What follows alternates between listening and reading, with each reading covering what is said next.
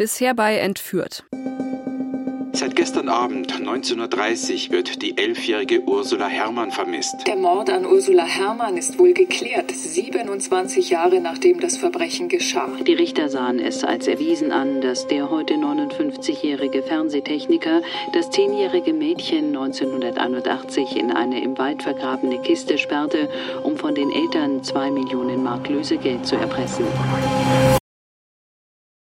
Es gibt also doch noch ein Urteil. Gerechtigkeit, fast 30 Jahre später, kurz vor der Verjährung. Als ich die Nachrichten höre, denke ich, toll. Und die Menschen in Ursulas Heimatort, in Eching am Ammersee, sind erleichtert. Ich würde mir nur wünschen, dass eine Ruhe einkehrt in Eching. Man hat eigentlich die letzten 20 Jahre nur über das gesprochen und ich denke, dass jetzt eine Befreiung ist, dass jetzt endlich einmal Ruhe ist, auch für die Eltern wahrscheinlich. Aber es ist keine Ruhe. Das ist Entführt, ein Podcast über den Fall Ursula Herrmann. Folge 4: Zweifel. Ich bin Katja Peisen-Petersen.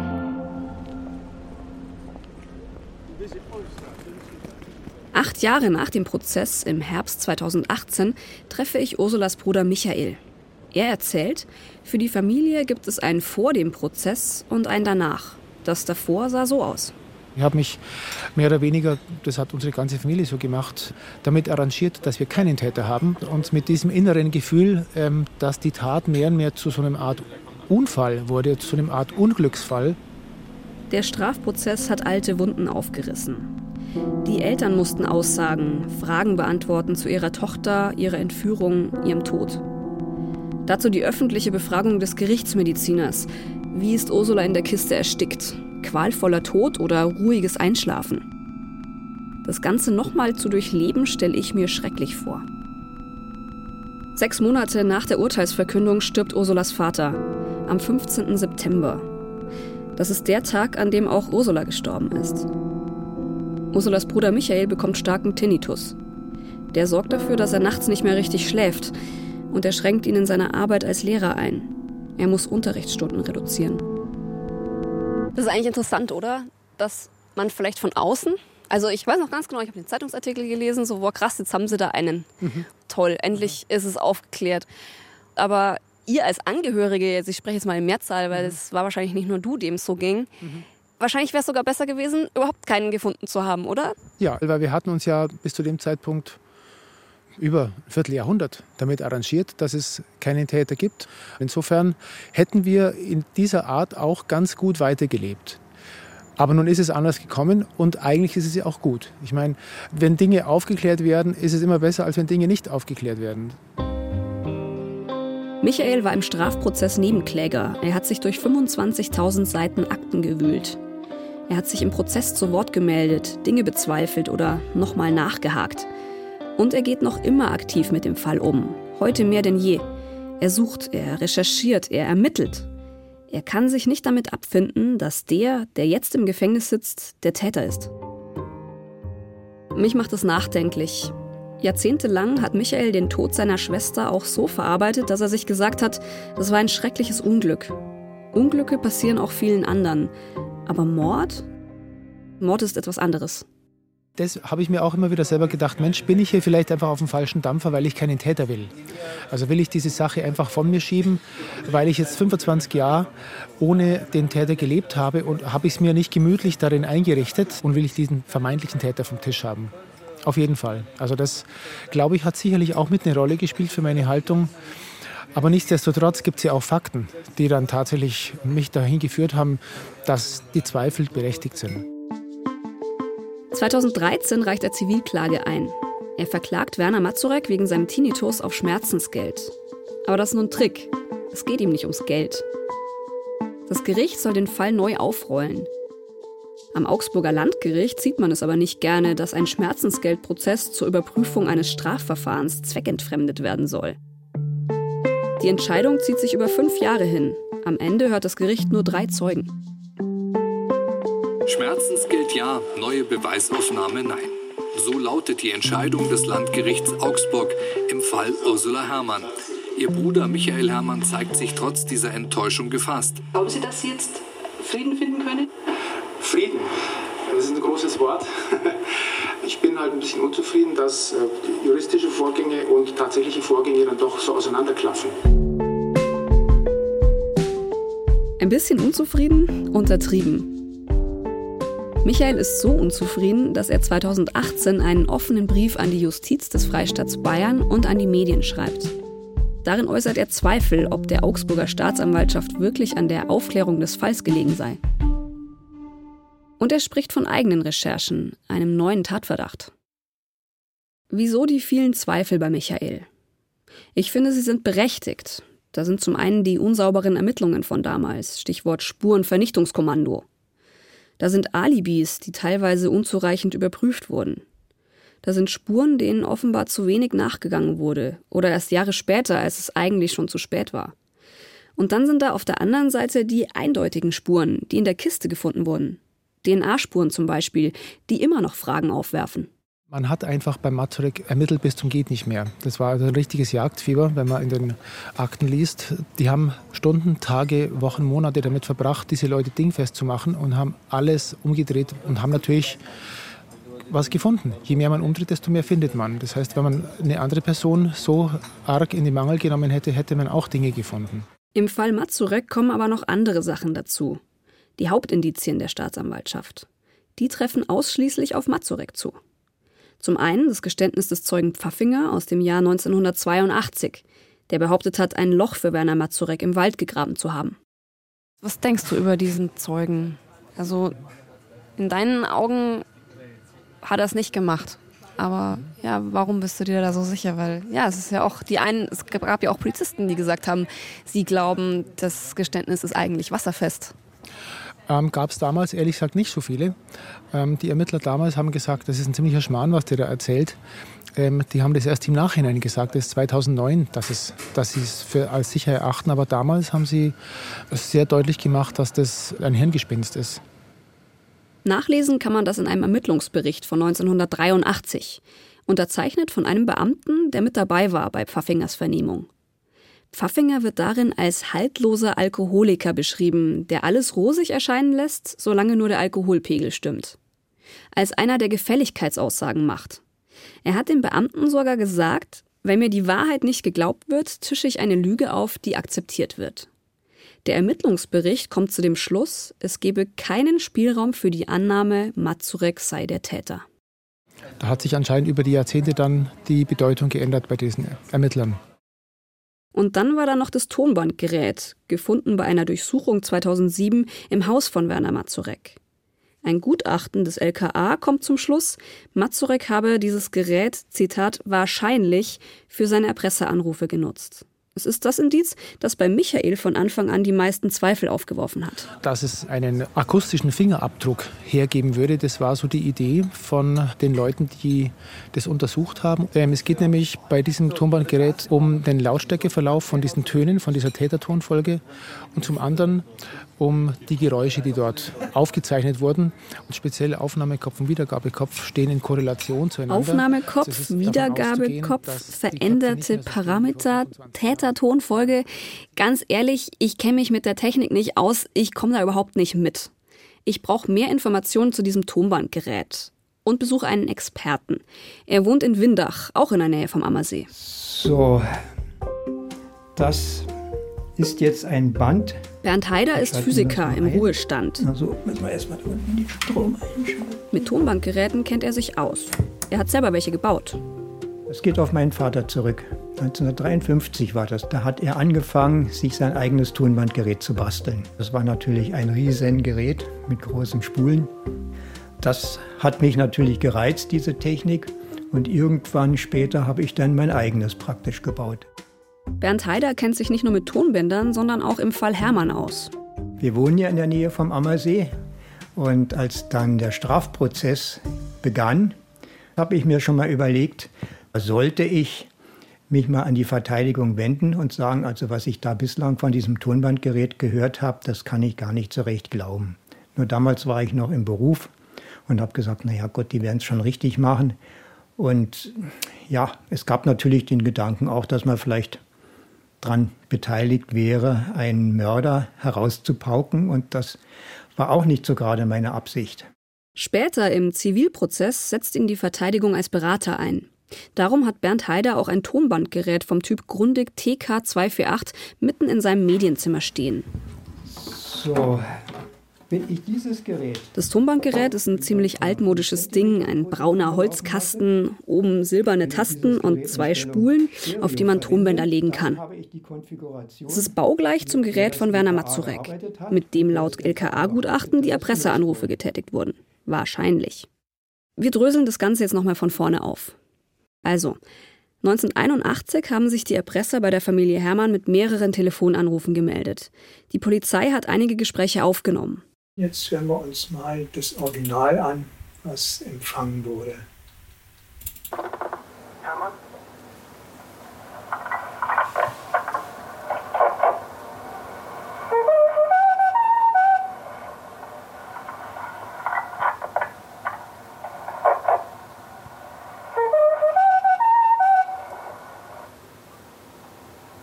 Ganze Weile Schweigen und dann ist der Anruf irgendwann zu Ende. Damit war der Anruf zu Ende und jetzt legt der Hermann auch auf Ende. Wichtig für uns ist der Bayern 3 Verkehrsjingle. Der wurde in den Anrufen teilweise zweimal hintereinander abgespielt. Der Täter muss ihn aus dem Radio aufgezeichnet und dann zusammengeschnitten haben. Auf dem Anruf hört man außerdem, auch wichtig, Schaltgeräusche. Die kamen vermutlich durch den Zusammenschnitt der Jingles zustande.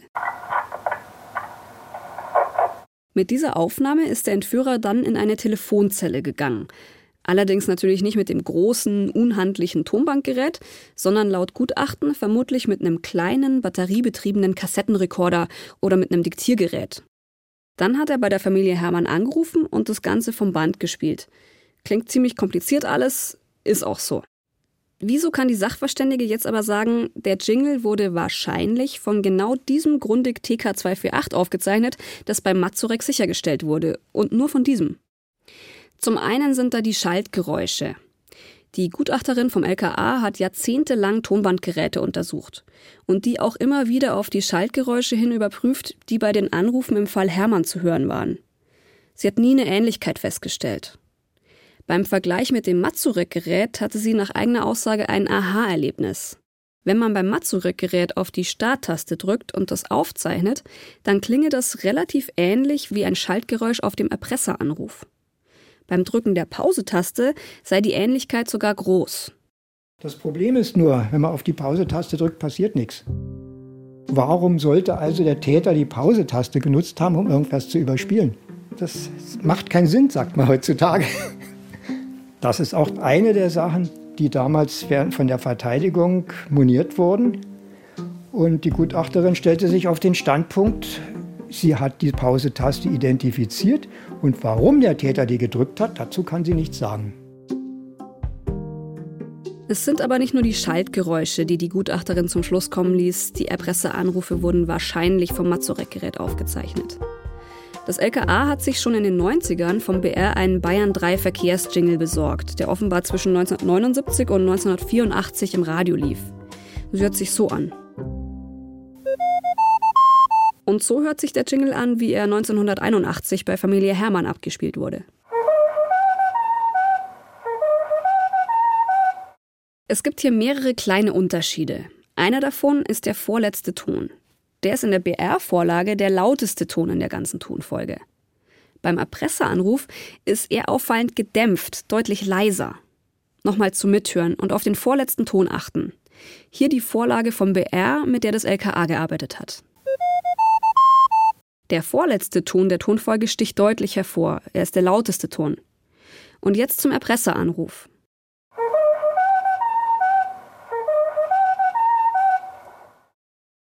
Hier ist der vorletzte Ton auffallend gedämpft, deutlich leiser. Das ist aufgefallen und dann haben die beim LKA angefangen zu basteln und haben gesagt, wie muss man das machen, dass der, der eigentlich der lauteste Ton ist, irgendwann der leiseste Ton wird. Das Gutachten kommt zum Schluss, es hängt am Gerät. Also das Mazurek-Gerät hat solche spezifischen Eigenschaften, dass nur damit aus dem lautesten Ton fast der leiseste Ton werden konnte. Heißt konkret? Dieses Gerät, das hat zwei Magnetköpfe, die sitzen da drunter, und zwar ein Aufnahmekopf und ein Wiedergabekopf.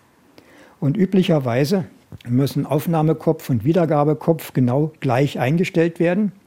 Bei dem entsprechenden Gerät, also Mazurek-Gerät, gibt es dort einen Unterschied. Der Aufnahmekopf steht nicht in der Sollposition, der Wiedergabekopf angeblich schon. Und weil der Aufnahmekopf nicht in der Sollposition steht, gibt es einen kleinen zeitlichen Versatz zwischen dem linken und dem rechten Stereokanal. Und dieser Versatz sorgt dafür, dass bestimmte Klangeigenschaften von dem Gerät zustande kommen. Dazu kommt, dass Mazureks Gerät noch einen weiteren Fehler hat. Der linke Lautsprecher ist wohl leiser als der rechte. Gut, jetzt ist es so gestellt, wie also das. Jetzt haben wir es mhm. eingestellt auf Stereo, 9,5 cm pro Sekunde. Bernd Heider und ich versuchen genau diese Fehler zu rekonstruieren. Wir stellen Aufnahmekopf und Wiedergabekopf unterschiedlich ein. So wie beim Mazurek-Gerät. Und wenn man jetzt, so hat es die Gutachterin herausgefunden, das Mikrofon zum Überspielen 10 cm vor das Tonbankgerät stellt und die Monoaufnahme in Stereo laufen lässt, dann verändern sich die Töne so, dass der lauteste Ton der Tonfolge deutlich leiser wird. Das konnte ich auch nachempfinden. Nachdem ich das Gerät entsprechend modifiziert habe, habe ich genau diesen Effekt gefunden. Die Erklärung der Gutachterin ist also grundsätzlich plausibel. Aber für Bernd Heider und auch für Tontechniker, mit denen ich über den Fall gesprochen habe, bleiben trotzdem Fragen offen. Eine davon betrifft die Einstellung der Magnetköpfe. Beim Mazurek-Gerät wurde der Wiedergabekopf offenbar neu justiert. Jetzt fragt man sich natürlich, wurde der Wiedergabekopf vor der Entführung verändert oder hinterher? Wenn der Magnetkopf nach der Entführung verändert wurde, dann war das Gerät aber während der Entführung nicht in demselben Zustand, wie es jetzt ausgemessen wurde. Dann kann man eigentlich damit überhaupt nichts anfangen. Dann ist diese Aussage schlichtweg falsch. Nur wenn es davor verändert wurde genau. und die ganzen Jahre über so blieb. Genau. Eine weitere Ungereimtheit ist der Bayern 3 Verkehrsjingle. Das LKA hat sich ja eine Vorlage davon vom BR geholt und anhand dieser Vorlage sein Gutachten erstellt. Allerdings ist es nicht der einzige Verkehrsjingle, der 1981 im Radio gespielt wurde. Wenn man im Internet sucht nach alten Mitschnitten, da findet man mehrere Versionen, die alle zur gleichen Familie gehören, will ich mal sagen. Es gibt nirgendwo in irgendeinem Archiv einen aufgezeichneten B3-Jingle aus dieser Zeit, der gleich ist. Alle sind unterschiedlich. Über all diese offenen Fragen würde ich gerne mit der Sachverständigen sprechen, die damals das Gutachten verfasst hat. Sie ist eine international anerkannte Expertin. Vielleicht kann sie mir ja Licht ins Dunkel bringen, das Ganze aufklären. Ich schreibe also eine E-Mail ans Bayerische Landeskriminalamt mit der Bitte um ein Gespräch. Die Pressestelle des LKA lehnt meine Anfrage ab.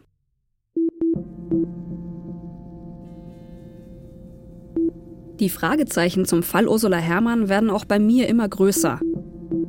Wie konnte die Verteidigung diesen Indizienprozess verlieren, der bis heute so viele Fragen offen lässt?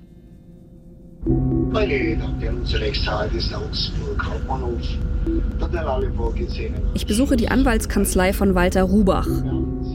Er war im Strafprozess Verteidiger von Werner Mazurek. Ich will wissen, warum er das Tonbankgerät nicht stärker auf den Prüfstand gestellt hat. In dem Strafverfahren war ja eigentlich das Hauptindiz das dann auch wahrscheinlich dazu geführt hat, dass der Herr Mazurek ins Gefängnis musste, das Tonbandgerät. Nein.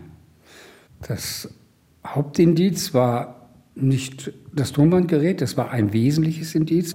Die Eigentümlichkeiten dieses Tonbandgerätes sind nicht so exotisch, dass sie zwingend zu dem Ergebnis führen müssen, mit diesem Gerät wurde die sogenannte Tätertonfolge produziert. Die Sachverständige war da sehr vorsichtig, wahrscheinlich. Und Sie wissen, dass in dieser Skala von Wahrscheinlichkeiten das so bestenfalls im Mittelfeld äh, angesiedelt ist, also 50-50 vielleicht, ja, oder vielleicht ein Tick mehr. An sich war das Hauptbeweismittel des Gerichts ein Zeuge, der allerdings zum Zeitpunkt der Hauptverhandlung schon tot war. Und das war der Zeuge Pfaffinger der Zeuge Pfaffinger, der 1982 vernommen wurde und dabei angeblich ein Geständnis abgelegt hat. Ein Geständnis, das in seiner ursprünglichen Form nie wörtlich protokolliert wurde. Es ist nur in Form eines Aktenvermerks festgehalten. Pfaffinger sagte damals angeblich, er habe für Werner Mazurek ein Loch im Wald gegraben. Ein Loch für die Kiste, in der Ursula erstickt ist. Bei einer anschließenden Tatortbegehung kann er das Loch nicht finden. Ein paar Stunden später widerruft er sein Geständnis. Pfaffinger wurde 1982 von mehreren Polizeibeamten befragt. Am Ende hieß es, Pfaffinger ist unglaubwürdig, man kann nichts mit ihm anfangen. Entscheidend ist für mich nur gewesen und ist es immer noch, dass ähm, das Gericht im Jahr 2009, 2010 sich an die Stelle der damaligen Polizeibeamten, Staatsanwälte, Richter und so weiter gesetzt hat und hat gesagt, deren Bewertung des äh, Aussageverhaltens und der Person des Zeugen Pfaffinger, die teilen wir nicht. Wir sind der Meinung, er hat ein glaubhaftes Geständnis abgelegt. 2010 heißt es auf einmal, der Zeuge Pfaffinger muss Täterwissen gehabt haben. Das Geständnis sei sehr detailliert gewesen, er kannte den genauen Standpunkt der Kiste und die Beschaffenheit des Bodens vor Ort. Ich behaupte nachweisen zu können, dass alles das, was Pfaffinger gesagt hat, vorher schon öffentlich bekannt war. Ich bin ja noch mal tiefer in die Zeitungsarchive eingestiegen. Bis ins klitzekleinste Detail hinein war das alles bekannt. Es waren ja die Meterangaben drin, wie man gehen musste, welchen Weg man nehmen musste und an welcher Stelle gegraben war. Entschuldigung. Hallo. Entschuldigung, ich bräuchte Material zum Fall Ursula Herrmann. Haben Sie da was für mich? Hermann mit einem R und zwei M. Im Zeitungsarchiv des BR finde auch ich Zeitungen und Magazine von damals. So, hier haben wir sie, die Ursula Herrmann. Und da ist tatsächlich Super, ziemlich viel Detailwissen über den Leichenfundort zu finden. Manche Magazine haben auch Farbfotos von der Kiste im Wald abgedruckt, inklusive Erdboden drumherum. Aber hat Pfaffinger tatsächlich sein gesamtes Wissen aus diesen Zeitungen gehabt? Hat er das alles gelesen und hat er sich das alles so haarklein merken können? Wir hätten doch gerne mal alle diesen Mann vor uns gehabt und den mal befragt. Das, was eigentlich in einem solchen Prozess gefordert werden müsste, nämlich, dass man eine konfrontative Befragung eines Hauptbelastungszeugen bekommt. Das ist im Prozess 2010 unmöglich. Der Zeuge Pfaffinger ist da schon seit acht Jahren tot. Nein, jetzt wurden nur die Leute befragt, die ein brennendes Interesse daran haben mussten, sich selbst zu retten eigentlich. Denn die beiden Beamten, die ihn vernommen haben, haben verheerend agiert. Verheerend. Im Prinzip alles falsch gemacht, was falsch zu machen war. Es liegt im Ermessen des Gerichts, Beweismittel und Indizien zu bewerten. Aber wie das Gericht dazu kam, das Geständnis Pfaffingers als glaubwürdig anzusehen, kann Mazureks Anwalt nicht verstehen. Er sagt, damals hätten die Beamten suggestive Fragen gestellt. Aber nicht nur suggestiv, sondern äh, sogar initiativ sind die da äh, vorgegangen, äh, Falschaussagen oder Aussagen zu produzieren, die den damaligen Ermittlungsbeamten in den Kram passten, weil das Gericht Herrn Mazurek verurteilen wollte. Also nach meiner Ansicht hätte man mit diesem Zeugen und mit diesem Tonbandgerät als Beweismittel nicht verurteilen können. Und warum wollte das Gericht gerade ihn verurteilen? Das ist wirklich eine gute Frage. Mazurek passt eigentlich ins Bild des Täters. War sicherlich oder ist sicherlich ein rücksichtsloser Mensch gewesen damals. Sie kennen ja die Geschichte, dass er mal den Hund seiner Frau in der Tiefkühltruhe hat ersticken lassen. Alles das mag eine Rolle gespielt haben. Haben Sie es schon im Laufe des Prozesses kommen sehen? Ja. Das war klar vorgegeben. Und dann kämpfen Sie gegen Windmühlen.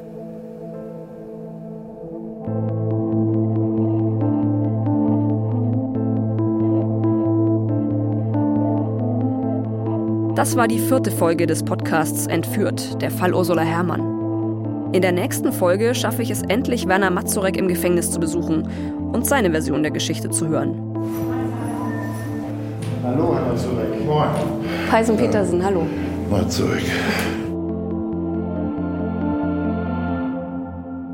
Alle sieben Teile finden Sie im Entführt-Podcast oder in der ARD-Audiothek.